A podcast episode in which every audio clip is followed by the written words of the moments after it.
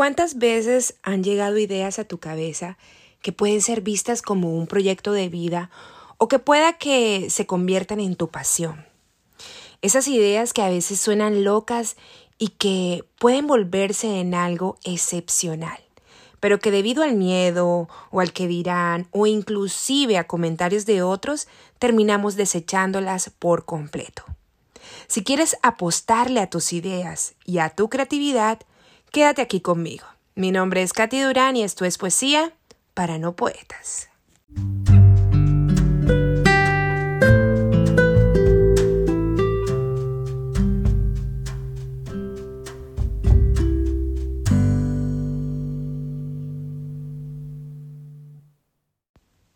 Bienvenidos amigos una vez más a este tu espacio donde hablamos de la vida y de poesía. Llegamos al episodio número 14 y me encantaría hablarles de esas ideas que llegan a nuestra mente y aunque algunas parezcan demasiado grandes, descabelladas, inalcanzables o tal vez locas, son productos de nuestra creatividad. Y mi pregunta es, ¿qué tanto explotamos esta capacidad que todos los seres humanos tenemos. ¿Será que si nos estamos conectando con nuestras ideas y les damos rienda suelta a nuestra creatividad? Y yo sé, señores, que a veces tenemos esa idea errónea que el ser creativos es solo para gente que tiene como cierta sensibilidad para el arte, como los pintores, músicos o escritores. Sin embargo, la creatividad, señores, es una cualidad que tenemos por fortuna absolutamente todos los mortales. Es lo que además nos lleva a resolver los problemas o ciertas situaciones con lo que tenemos a nuestro alcance o a la mano. O muchas veces es solo cuando nos permitimos mirar los problemas desde otro punto de vista hasta lograr librarnos de forma práctica de ellos. Y esto solo con librar nuestra mente. Entonces, todas aquellas ideas de negocios, todos esos sueños personales, proyectos, por pequeño que suenen, son parte de este gran sistema de pensamiento que nos lleva a experimentar la vida de diferente forma. Cuando tú decides que la creatividad forme parte de tu vida, comienzas a comprobar cómo muchas cosas empiezan a ser más sencillas. Y bueno, si eres de esas personas de las que dicen, no, pero eso de la creatividad no es para mí o no se me da o no sé cómo empezar, qué puedo hacer para desarrollar esta creatividad. Pues señores, existen algunas técnicas bastante efectivas que te voy a contar y que sirven precisamente para desarrollar, entrenar y potencializar la creatividad. Además, yo creo que son unas prácticas no tan difíciles eh, y que además uso desde hace tiempo tanto en mi vida personal como profesional. Y primero quiero comenzar hablando de aquellas cosas que no nos ayudan. Pues si en tu entorno o las circunstancias de tu vida están como rodeadas todo el tiempo de tensión, depresión, miedo, tal vez estrés o situaciones que se le parezcan a estas, esto no te va a ayudar para nada que las ideas fluyan libremente. Así que mi consejo es que toca comenzar a gestionar todas nuestras emociones negativas y cuando ya las procesemos, ya podemos ponernos como en función de crear cosas con las que vibremos y que nos hagan felices. Esto puede ser algo que te apasione, así que identifica eso en lo que se te da bien y comienza a botar ideas y explotar tu creatividad. Y bueno, una vez ya encontremos eso con lo que vibras y te pusiste a crear, yo creo que ahora sí es importante que mencionemos como esas cosas o situaciones que definitivamente nos ayuden a desarrollar nuestra creatividad. Y yo creo que debemos comenzar por adaptar un espacio para nosotros, un espacio para ti. Crea un ambiente adecuado para desarrollar esa creatividad, un sitio donde te sientas cómodo, en el que encuentres la libertad como de votar ideas. Este puede ser un espacio dentro de tu casa o también puedes cambiar de escenarios. Puedes irte a un parque o puedes irte a la playa, o tal vez puede ser la vista de la noche de la ciudad, o simplemente un sitio que te traiga paz y tranquilidad. Porque, en definitiva, moverse físicamente sin duda nos estimula a nuestra creatividad. Otra cosa que me funciona muy bien es rodearme de personas o cosas nuevas. Señores, abran sus mentes, vayan en busca de aventuras. Cuando nosotros conocemos personas, culturas, cosas que nunca habíamos experimentado antes, se nos activa el hemisferio derecho del cerebro, que es la parte donde se considera está todo lo intuitivo, creativo y subjetivo. Así que hay que dejar el miedo en casa y lanzarse a conocer nuevas cosas que nos permitan poner a volar nuestra creatividad. Y yo les hago una pregunta. ¿Por qué creen que las personas que viajan a otros países siempre dicen frases como se me abrió la mente, vine con otra visión, otra perspectiva? Y ojo, yo no les estoy diciendo que solo el que tenga la oportunidad de viajar puede ser creativo. ¿Esto qué quiere decir? Que no es necesario específicamente ir a otro país. Puede, por ejemplo, que te apuntes a una clase de algo nuevo que no hayas hecho nunca eh, puedes generar nuevos espacios. Lánzate. Señores, la creatividad aflora cuando salimos de esa zona de confort y aprendemos a poner en práctica cosas diferentes, porque esto sin duda nos traerá nuevas ideas y ocurrencias. Bueno, y otro consejo muy importante, y es algo que nos pasa frecuentemente conforme crecemos y nos volvemos más adultos, es que vamos perdiendo esa tendencia a descubrirlo todo o a expresar ideas diferentes por miedo al que dirán.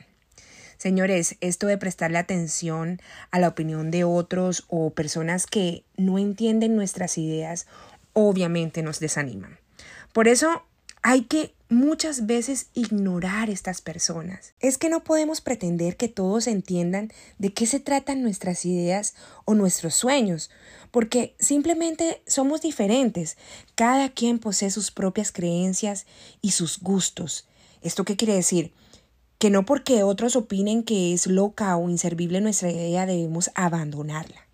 Lo que sí te aconsejo es rodearte de esas personas que estén como en tu misma sintonía o con quien te sientas cómodo contándoles de tus proyectos. ¿Por qué? Porque quizá esas personas aporten, sumen en tu camino o en tu búsqueda y además te ayuden a moldear o ver otro punto de vista de esos objetivos que quieres alcanzar. Bueno, otra cosa que practico desde hace muchos años atrás, que es además un consejo que me dio la editora de mi primer libro y que me ha funcionado muy bien, es que yo siempre llevo conmigo una libretica como de ideas o bocetos. Y pues aunque siempre procuro llevar esa libreta a todos lados, a veces se me complica la cosa y entonces recurro a mis notas en el celular.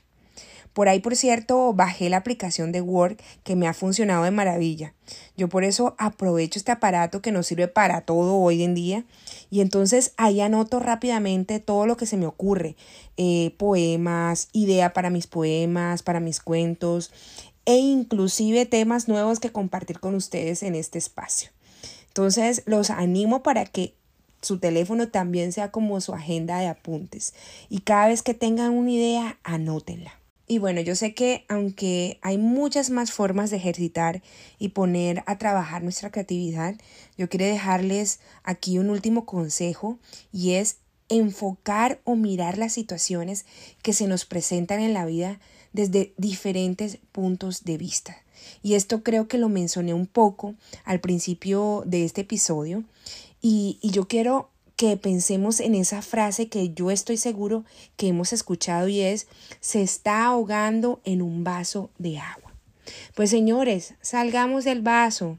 Siempre habrá más opciones. En serio, piensen en esto. Y traten de encontrar siempre otros caminos. Abre tu mirada hacia el horizonte y observa el mar de posibilidades que tienes a tu alcance. Y bueno, hoy quiero compartirles un poema de mi autoría que hace parte además de mi libro Geografías en mi piel y que precisamente nos habla de lanzarse a la aventura y de ir atrás de los sueños, de atreverse a explorar nuevos caminos. Este se llama Feliz viaje y yo espero que lo disfruten.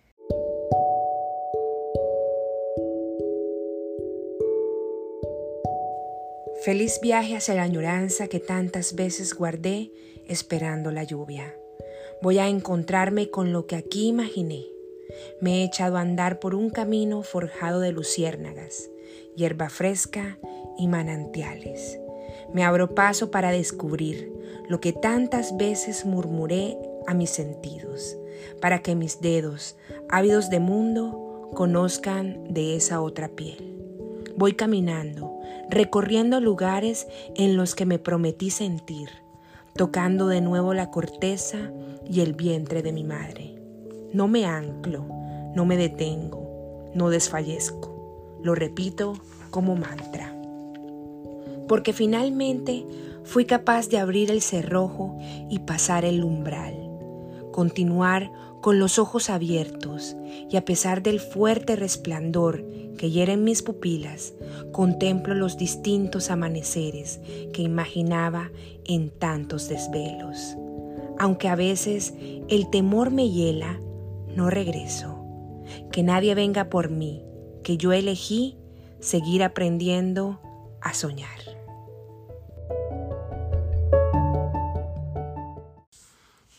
Señores, si les gustó este poema, me encantaría que me lo comenten en mis redes sociales. Los invito a que me visiten en mi Instagram, estoy como Katy Durán F y en mi Facebook como Katy Durán Fontanilla. Entonces quiero concluir este tema con una anécdota de alguien que leí por ahí y me pareció muy bonita, además que encaja perfecto con esto. Y es que un señor un día fue a un colegio y vio a una niña de seis años súper concentrada dibujando. El señor le pregunta entonces a la niña ¿Qué dibujas? A lo que ella le contestó la cara de Dios. Él, súper extrañado, le dijo Pero si nadie sabe cómo es la cara de Dios. A lo que ella le respondió de vuelta Mejor, ahora lo sabrán. Así que, señores, mi invitación es a que no perdamos esa capacidad de ser niños exploradores, abiertos a ver diferentes opciones. ¿Quién quita y terminemos descubriendo algo que nadie ha descubierto aún? Lancémonos a hacer cosas diferentes, como nadie más las imaginó antes. Y si por algún motivo nos equivocamos o no sale como lo esperamos, no nos dé miedo volver a intentarlo. Señores, solo me resta desearles una semana llena de mucha creatividad, poesía y sobre todo mucho amor. Mi nombre es Katy Durán y esto fue un episodio más de poesía para no poetas.